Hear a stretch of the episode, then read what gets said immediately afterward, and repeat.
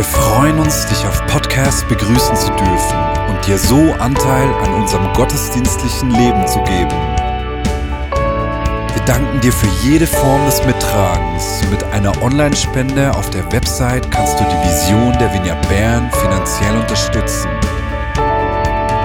Wir wünschen dir viel Inspiration beim Hören der Botschaft und Gottes Segen.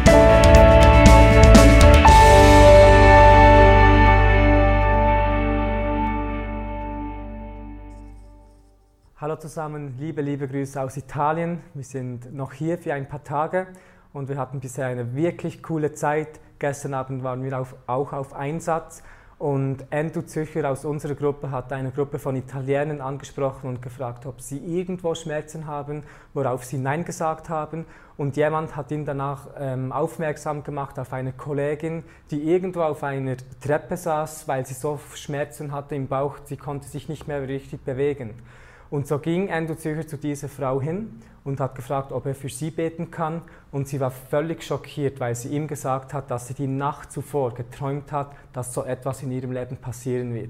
Und so hatte Endo Zürcher für diese Frau gebetet und die wurde auf der Stelle geheilt. Und wir haben einfach verschiedene Zeugnisse gesehen, wie Gott uns übernatürlich braucht in seiner Gnade. Und wir hatten auch wirklich eine super Zeit mit der Gemeinde vor Ort und konnten da wirklich sehr schöne Freundschaften knüpfen. Von daher ähm, danke für all eure Gebeten und auch Eindrücke, die ihr gesandt habt. Wir haben diese immer wieder aufgenommen im Team und sind wirklich sehr dafür dankbar. Ich möchte heute zu euch über Identität sprechen. Wie ihr wisst, ist Identität ein Riesenthema, das eigentlich nie ein Ende findet. Ich persönlich befinde mich seit x Jahren im Prozess, in meiner Identität zu wachsen und habe wirklich das, das Gefühl, dass dieser Prozess nie zu Ende gehen wird. Und ich möchte anfangen mit einer Bibelstelle im Lukas 3. Und zwar geht es hier um die Taufe von Jesus Christus. Jesus Christus hat bis zu diesem Zeitpunkt noch nichts Produktives für das Reich Gottes gemacht. Er hatte noch keine Predigt, hatte noch keine Kranken geheilt, sondern ist eigentlich wie im Verstecken, Versteckten aufgewachsen und hat dort seine intime Beziehung mit seinem Vater gepflegt. Und ich lese aus Lukas 3, Vers 21.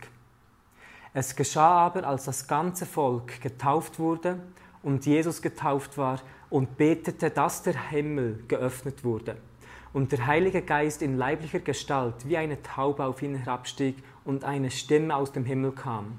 Du bist mein geliebter Sohn, an dir habe ich Wohlgefallen gefunden. Als Jesus getauft wurde, hat er in diesem Moment gebetet und es heißt hier und auch in den anderen Evangelien, dass der Himmel sich geöffnet hat.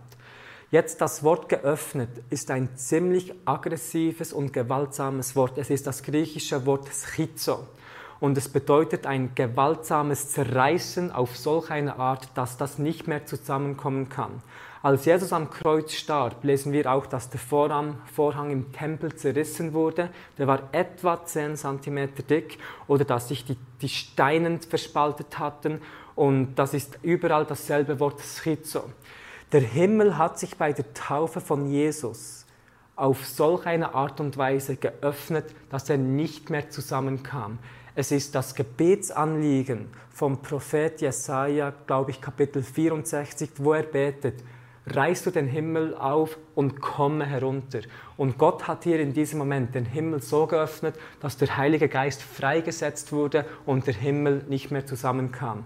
Das heißt, wir alle seit dem Zeitpunkt von Jesus leben unter diesem offenen Himmel und müssen eigentlich nicht mehr dafür beten, dass sich der Himmel öffnet, sondern uns bewusst werden, dass wir in diesem Moment jetzt bereits unter einem offenen Himmel leben und wir Zugang haben zu diesen himmlischen Schätzen.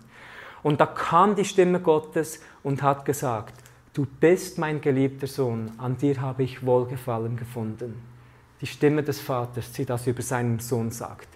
Jetzt in der hebräischen Kultur war es so, dass wenn ein Knabe, glaube ich, 14 ähm, Jahre alt wurde, vielleicht auch 15, ich weiß es nicht mehr auswendig und habe es nicht nachgeschaut, hat der, hat der Vater dieser Sohn genommen und vor die ganze Nachbarschaft oder vor das ganze Dorf gestellt und hat eigentlich gesagt, das ist mein geliebter Sohn, an ihm habe ich Wohlgefallen gefunden.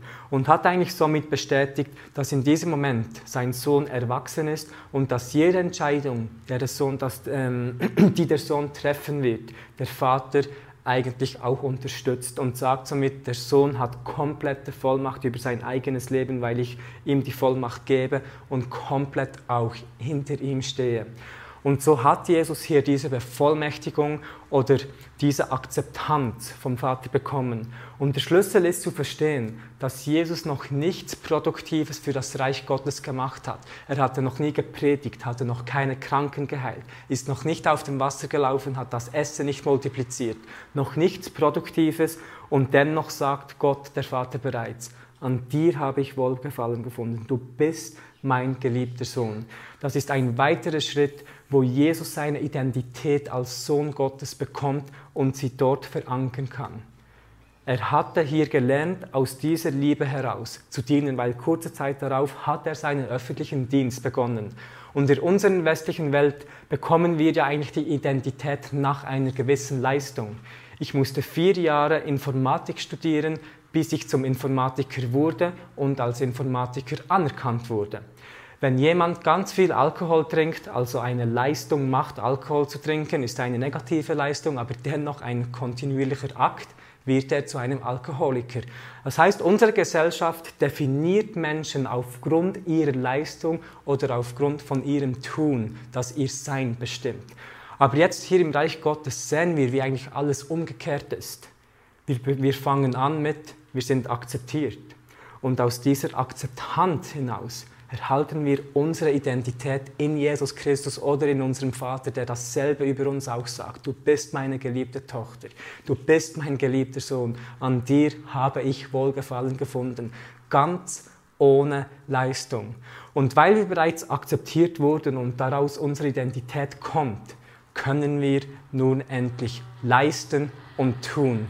Und das nicht zur Liebe hin, sondern von der Liebe hinaus. Wir tun also Dinge nicht, um von Gott geliebt zu werden, aber wir tun Dinge, weil wir realisieren, dass das, was Gott bereits über uns gesagt hat, die Liebe in uns eindringen lässt und wir danach gar nicht anders können, als diese Dinge zu tun, ohne Leistungsdruck, ohne irgendetwas. Und hier hat Jesus diese Identität bekommen.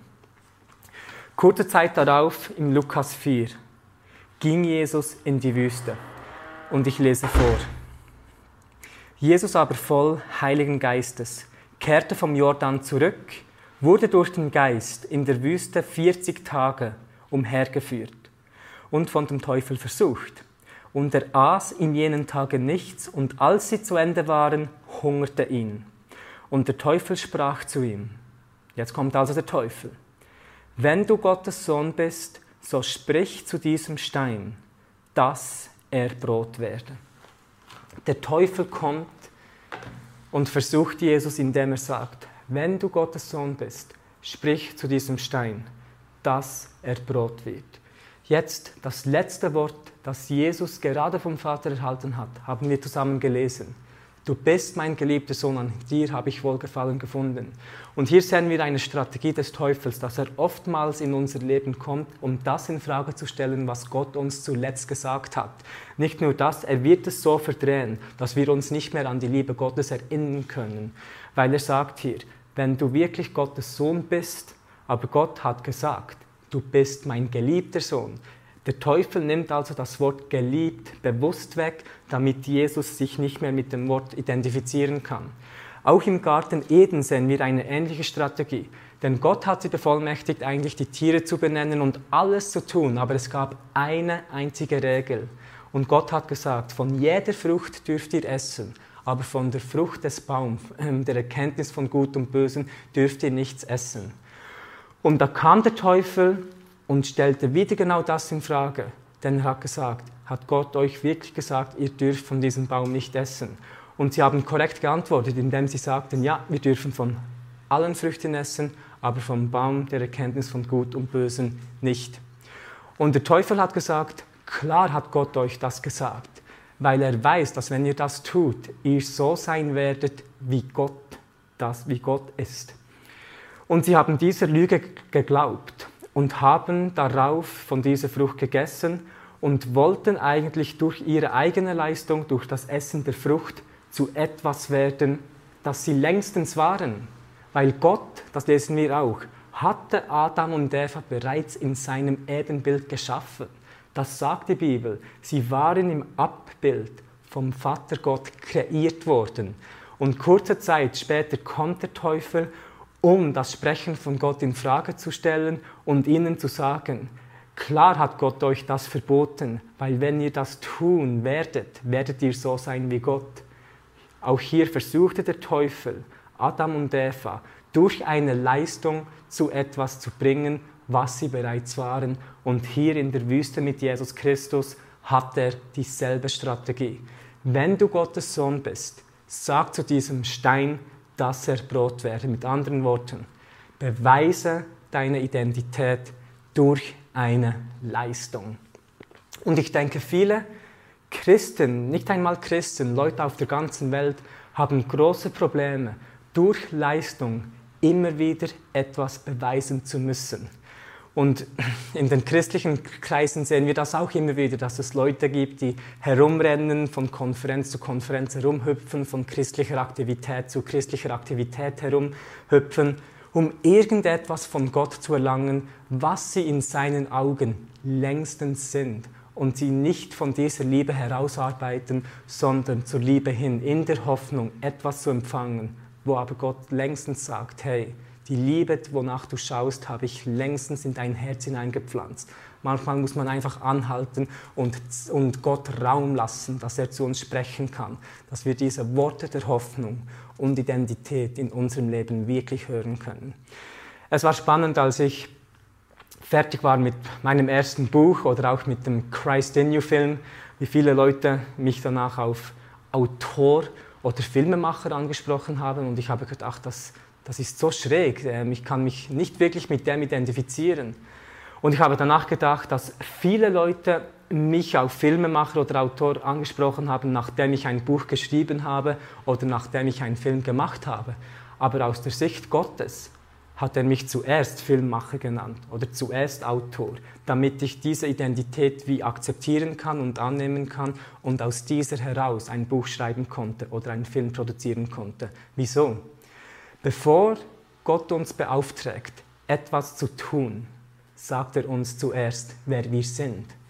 Das heißt, bevor du beauftragt bist, ein Business aufzubauen oder irgendwie einen Familiendienst aufzubauen, sagt Gott dir zuerst, wer du bist. Du bist eine Businessfrau. Du bist ein Businessmann. Und, da, und aus diesem Aspekt heraus kannst du danach aus dieser Ruhe von der Akzeptanz und Liebe Gottes diese Dinge aufbauen, ohne irgendjemand etwas beweisen zu müssen. Und in der Bibel sehen wir immer wieder, wie Gott die Namen der Leute verändert. Warum? weil der Name den Leuten Identität gibt und aus dieser Identität ihr ganzes Tun bestimmt wird. Wir lesen weiter, was danach passierte, als Jesus versucht wurde. Vers 4. Und Jesus antwortete ihm, dem Teufel, es steht geschrieben, nicht vom Brot allein soll der Mensch leben. Und er führte ihn auf einen hohen Berg und zeigte ihm in einem Blick alle Reiche des Erdkreises. Die Antwort von Jesus finde ich sehr, sehr cool. In Matthäus 4,4 glaube ich, sagt Jesus sogar, ist ein bisschen verlängert.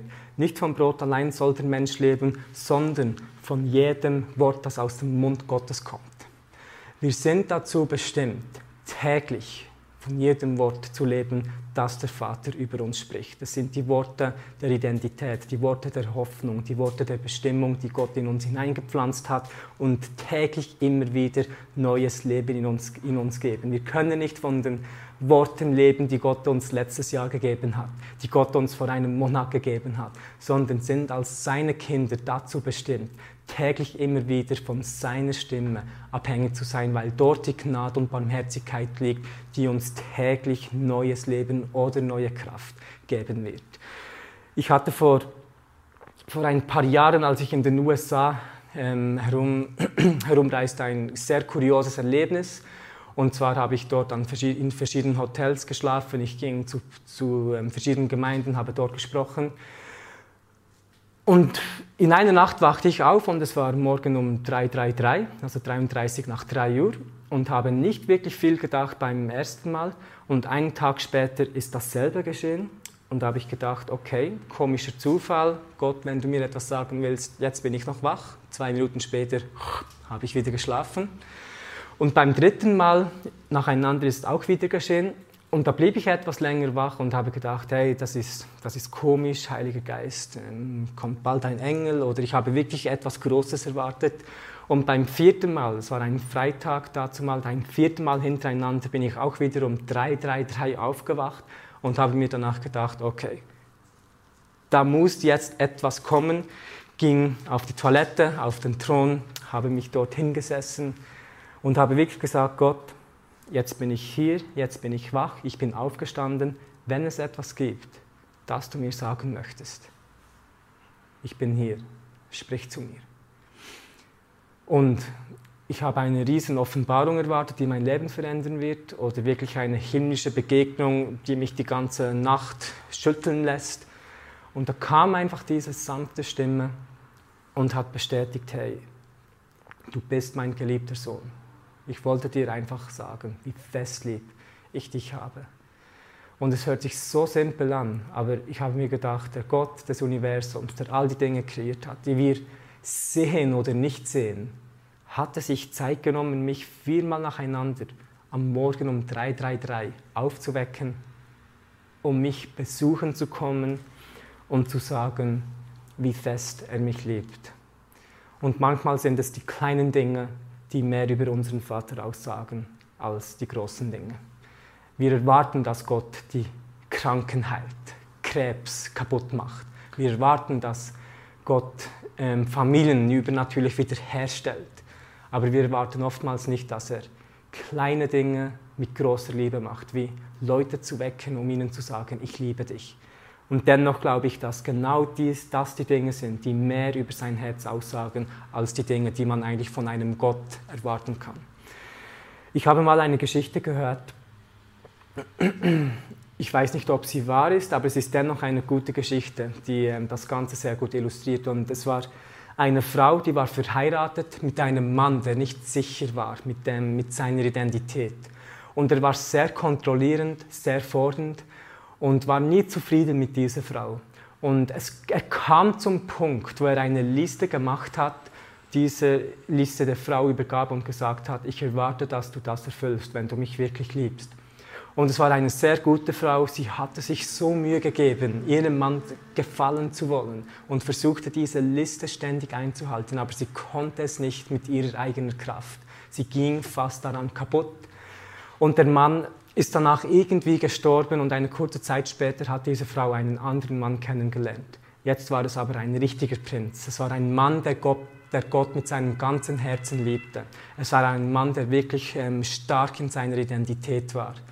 Und ein paar Jahre später, als diese auch verheiratet waren, hat die Frau zu Hause etwas geputzt und aufgeräumt und auf einmal hatte sie dieses Blatt Papier gefunden. Und als sie das Papier aufgefaltet hat, hat sie realisiert, das ist die Liste, die sie von ihrem ersten Mann bekommen hat. Und als sie jeden Punkt durchgegangen war, hat sie realisiert, dass sie jetzt auf einmal ganz krampflos jeden Punkt erfüllt, den sie zuvor nicht erfüllen konnte. Und das ist die Kraft der Liebe, weil das Gesetz wird niemals das aus uns herausbekommen, was Liebe aus uns herausbekommt. Und Leute, die wirklich verliebt sind mit Gott oder schnallen, wie fest Gott sie liebt, die haben einfach die Ten Ten Tendenz, viel mehr für das Reich Gottes tun zu können, ohne Leistung, weil sie wissen, sie können nicht versagen, weil sie realisieren, Liebe gewinnt sowieso immer. Und Gott ist derjenige, der sagt, du bist mein geliebter Sohn, du bist meine geliebte Tochter. Absolut ohne Leistung haben wir die hundertprozentige Akzeptanz von unserem Vater. Und das möchte ich dir zusprechen, dass wir uns Zeit nehmen, diese Stimme täglich zu hören. Und wir, befinden uns in einem Umfeld, wo es fast nicht mehr möglich ist, von all diesen Geräuschen flüchten zu können. Es gibt so viele Stimmen, so viele Lügen. Der Teufel ist hier, der uns einschüchtern will. Die Welt ist hier, die uns ständig Lügen aufzeigt. Die Medien ist, sind da, die uns ständig erzählen, wie alles schlecht geht. Und manchmal müssen wir einfach offline sein mit all unseren Gadgets, Fernseher und dem Internet, damit wir online sein können mit Gott. Und viele Jungen haben junge Menschen haben mir auch immer gesagt, hey, ich, ich, ich leide unter diesem ständigen Druck und ich bin immer gestresst, mich beweisen zu müssen. Und eigentlich weiß ich doch, dass Gott mich liebt und ich bete und proklamiere danach die Liebe Gottes über mein Leben, aber die Stimme des Feindes ist oftmals so laut und ich kann kaum die Stimme von Gott hören. Und das ist wahr, oftmals ist die Stimme des Feindes viel lauter als die Stimme von Gott, aber das hat auch einen Grund weil der Feind ist so weit von uns entfernt, dass er schreien muss und es hört sich laut an. Und Gott ist so nahe bei uns, dass er flüstern muss, weil wir sonst einen Gehörschaden haben. Aber dass er flüstern kann und wir dieses Flüstern hören können, müssen wir die Geräusche um uns abstellen können. Und in der Stille wird seine Stimme am lautesten sein. Und ich werde, möchte einfach zum Schluss noch kurz für euch beten. Vater im Himmel, ich danke dir einfach für diese Gelegenheit, die du uns täglich immer wieder gibst, von deiner Liebe gefüllt zu sein. Und es ist dein Wort, das Wort Gottes, das sagt, dass wir nur lieben können, weil du uns zuerst geliebt hast. Und ich bitte dir einfach, Jesus, dass du deinen Geist der Offenbarung über uns kommen lässt, damit wir sehen und verstehen können, was es bedeutet, von dir geliebt zu sein. Und dass wir uns von dieser Liebe füllen lassen können, damit wir diese Liebe danach weiter zu den anderen Menschen geben können. Es ist mein Gebet für dich für diese Woche, in, dieser, in diesem Bewusstsein der Liebe Gottes leben zu können. Sei gesegnet.